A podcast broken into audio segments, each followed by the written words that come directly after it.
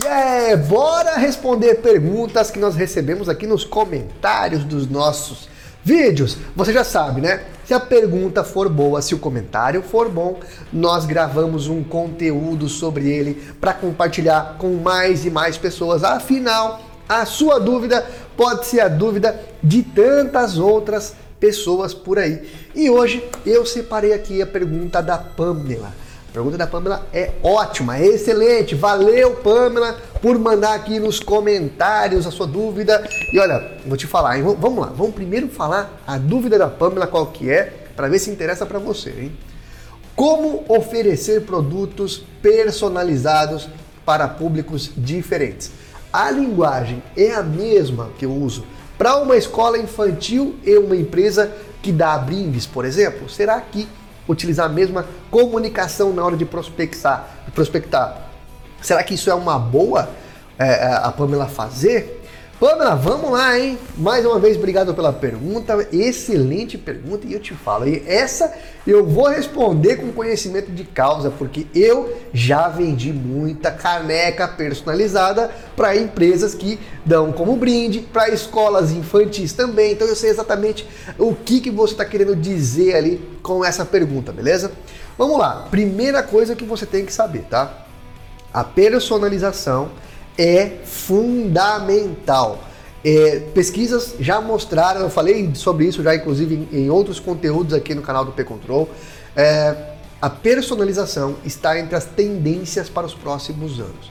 Conteúdo personalizado, comunicação personalizada, isso é o que vai ajudar a vender mais, isso é o que vai tornar o seu produto ou seu serviço um verdadeiro diferencial, é algo que vai se sobressair no mercado. Então, vamos lá. Pode utilizar a mesma linguagem na prospecção para uma escola infantil e uma empresa, uma corporação que dá brindes? Pamela, em alguns casos, sim, tá? Há partes da comunicação que você pode utilizar. Porém, a maior parte da comunicação que você vai usar, seja na prospecção, seja na negociação, não pode ser a mesma. E eu vou explicar o porquê, tá? Vamos começar respondendo uma pergunta simples dentro disso, ok?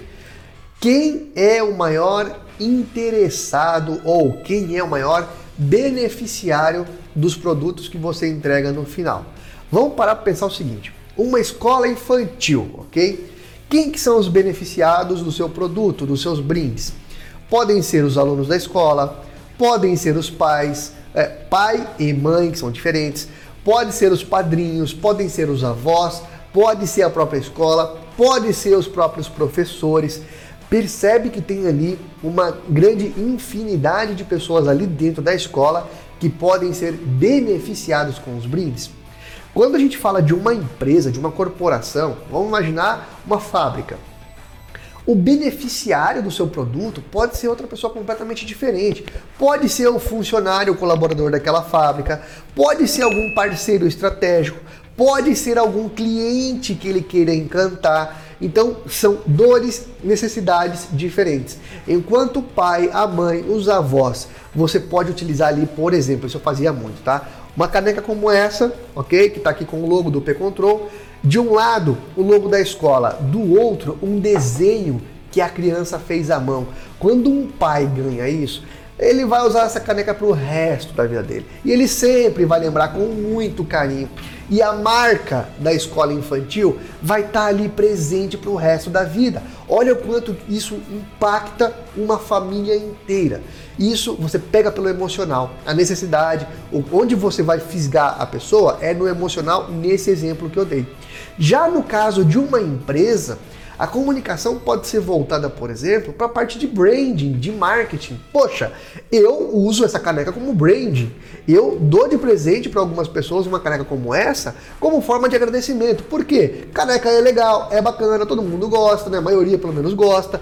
Tem a minha marca, então isso funciona como um diferencial para o meu serviço, para o meu produto. E eu gosto de usar isso no meu dia a dia.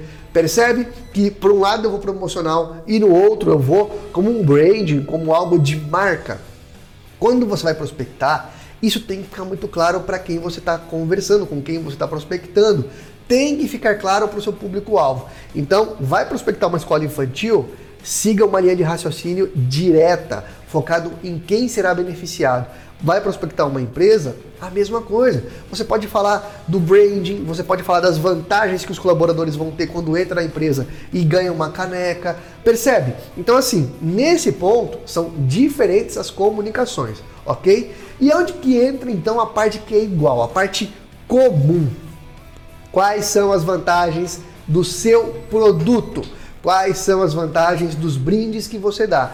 Vou te dar um exemplo. Vamos supor que você tenha uma entrega extremamente rápida, você tem um custo-benefício, uma alta qualidade, você não dá trabalho para o seu cliente, por exemplo. Essa parte da comunicação, ela serve para todo mundo. Por quê? Quem está comprando quer ter uma entrega rápida, quer ter um preço justo, quer ter uma qualidade bacana. Então, essa parte da comunicação você pode unificar, beleza? Mas é isso. Espero que eu tenha respondido a sua dúvida, viu, Pamela? É, quanto mais você personalizar, melhor, mas o que pode ser otimizado, lógico, otimize, aproveite a comunicação. O grande erro de quem faz a prospecção ativa é colocar todo mundo junto no mesmo balaio e achar que isso vai dar resultado. Não dá. Se você conversar exatamente com uma escola, da mesma forma que você conversa com uma empresa é, grande, com uma fábrica, com uma indústria, é, usando o mesmo vocabulário, as mesmas necessidades, dificilmente você vai ter resultado. Ainda mais no seu segmento, que é extremamente concorrido, viu, Pamela? Então é isso. Espero ter ajudado. Se você gostou desse, dessa resposta que eu dei, dessa sugestão, deixa aqui nos comentários. Se não gostou, coloca também. Quero ouvir a sua opinião. Assim você ajuda a gente a crescer, a continuar difundindo aí, melhorando a nossa comunidade. E se você não se inscreveu no nosso canal, se inscreve você não paga nada e vai ajudar a gente a continuar produzindo conteúdo toda semana. E não esqueça de compartilhar esse vídeo com quem você acha que faça sentido. grande abraço, ótimas vendas!